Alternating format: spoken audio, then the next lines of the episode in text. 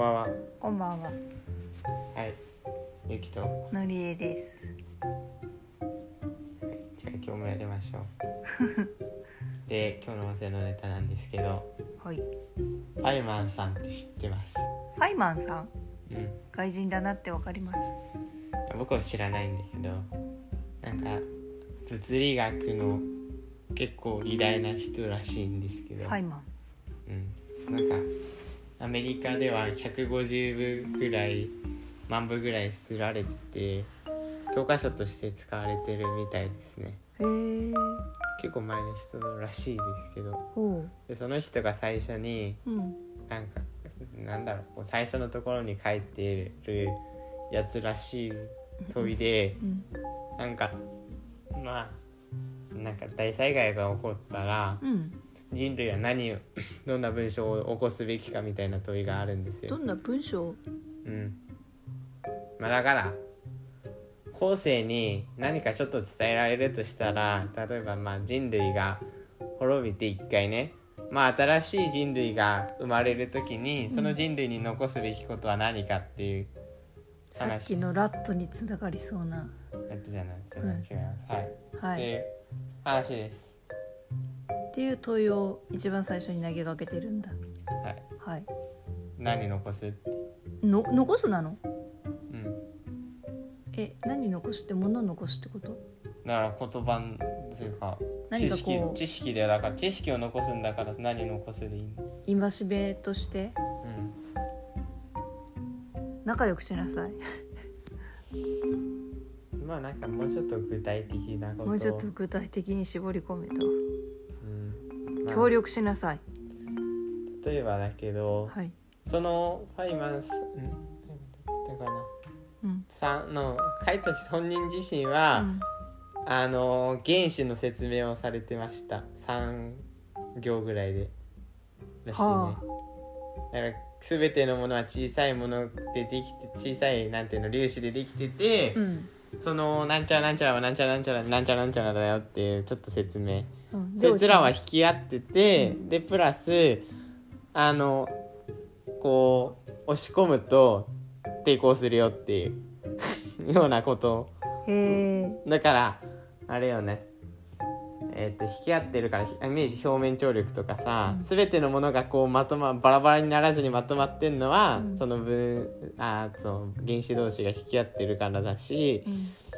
その壁を通り抜けられないのは、うん。原子は押される押し込まれると抵抗してこう戻ろうとする力が生まれるから、うん。物って通り抜けられないよねっていううん。のを、まあ、書いてるだけっちゃ書いてるだけなんだけどうん。それってすごいあれよねあのすごいねって話 え。そこまでで止まっちゃうと、私は。へって感じだけど。まあだからうん。でもすごい歴史があるからさうん。原子の発見っていうのはすごい長い歴史があってうん。まあなんか前お母さんに話した気がするけどこの話とは関関係なしに紀元前300年とか400年ぐらいの頃の哲学者が、うん。この世界はちっちゃい粒子でできてるんじゃないかっていう意見を唱えたんだけどまあいろいろとあって否定されて否定されて否定されてやっと見つかったのが1900年ぐらいだったの。はいはい。あのアインシュタインとかの功績もあって、そのすごい最近なの100年分ぐらい前なの原子が見つかったのってしっかりうん。まあだからその2003ん？にちょ2000年ちょいぐらいの歴史を一瞬でぶっ飛ばせるからスキップできるから原子の発見って、うん。まあ、つまりそれを残しておくといいんじゃないかっていう意見らしいですね。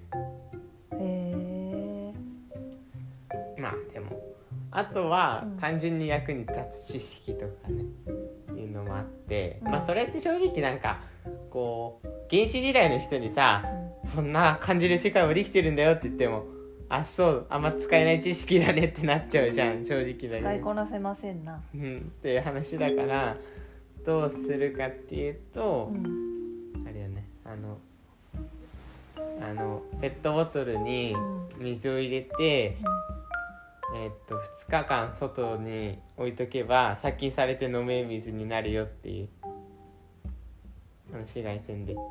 で知識を残すって言ってる人もいるしね。あー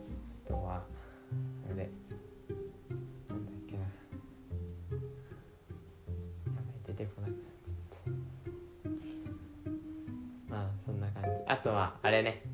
あの地球は月は地球の周り回ってるけど地球は太陽の周り回っててうん。太陽みたいな星も宇宙には無数に存在するんだよっていう。まああれだよね。天動説じゃなくて地動説なんだよっていうことを言ってるっていう話よね、まああの人類の黒歴史みたいな文化があってそれって例えば天動説ね。うん。ずっと天動いてるってずっとほぼ歴史上はみんなそう思ってたからさうん。地球が回ってるんじゃなくてうん。天が動いてるうんっていうのを普通に思ってたしあとはすごいあのなんかあの頑張ってやっててけど結果を得られなかったのはさあれだよね。あの錬金術とかさうん。無限気候っていうかは作れんのかみたいなのはさうん。1,000年とか2,000年とかずっと研究されてたけど結局無理だったって話で終わっちゃった。だけの黒歴史みたいなところがあるからそこら辺を否定していくっていうのはうんありかなっていう人もいればあれよね。世界各国のなんていうのその偉い人たちはうん。あのフィンランドのある場所だけは掘っちゃダメよっていうのを残そうとしてるしあまあ核の廃棄物があるからだよね、ウランが。そこ掘ると世界中が放射線汚染されちゃうから、ーうん。掘んなっていうのを残したいし話。でお母さんは何を残すってここまで長くしたけど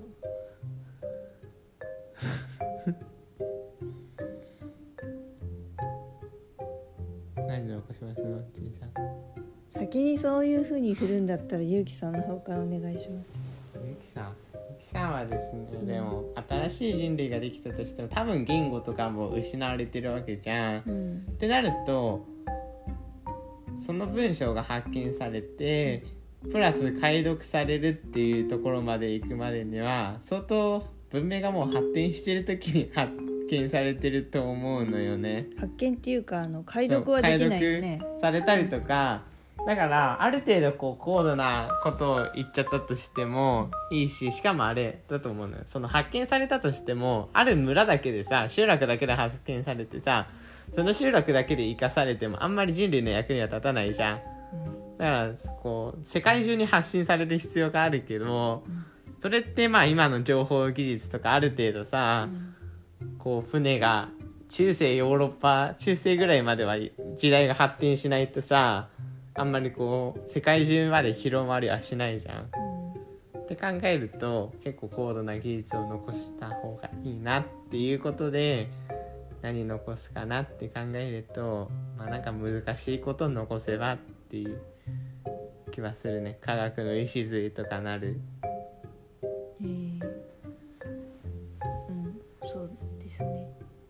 えちゃうから僕は。だからそれこそイメージだけど相対性理論をさそのまんまあのパクって残しとくとかさ。それぐらいでなんかそれぐらい発展した科学を残しとくぐらいで僕はいい気がするなってその解読されるまでにも文明発達してると思うしもしなんかよくわかんないけど解読されちゃってもあんまり使えないと思うからその世界全体としてみたらね。っていう話なんでまあなんか文明はもう進んでると仮定されてそれが発見されるとしたらってなるとまああれかなっていう。難しいことを残しておいてもいいんじゃないかなっていう気はしました、はい。お母様ってどう思います？そうね。まああえてゆきがそういう難しいところで知識とかあの役に立つことというアプローチをしているからこそだったら最後に役に立ちそうな歴史とかかな。人類史みたいな。ああでもそっか。人間の教訓でこうなるとこういう風になるよっていうのがこう感じ取れるようなものとかも結構いいのかなって思った。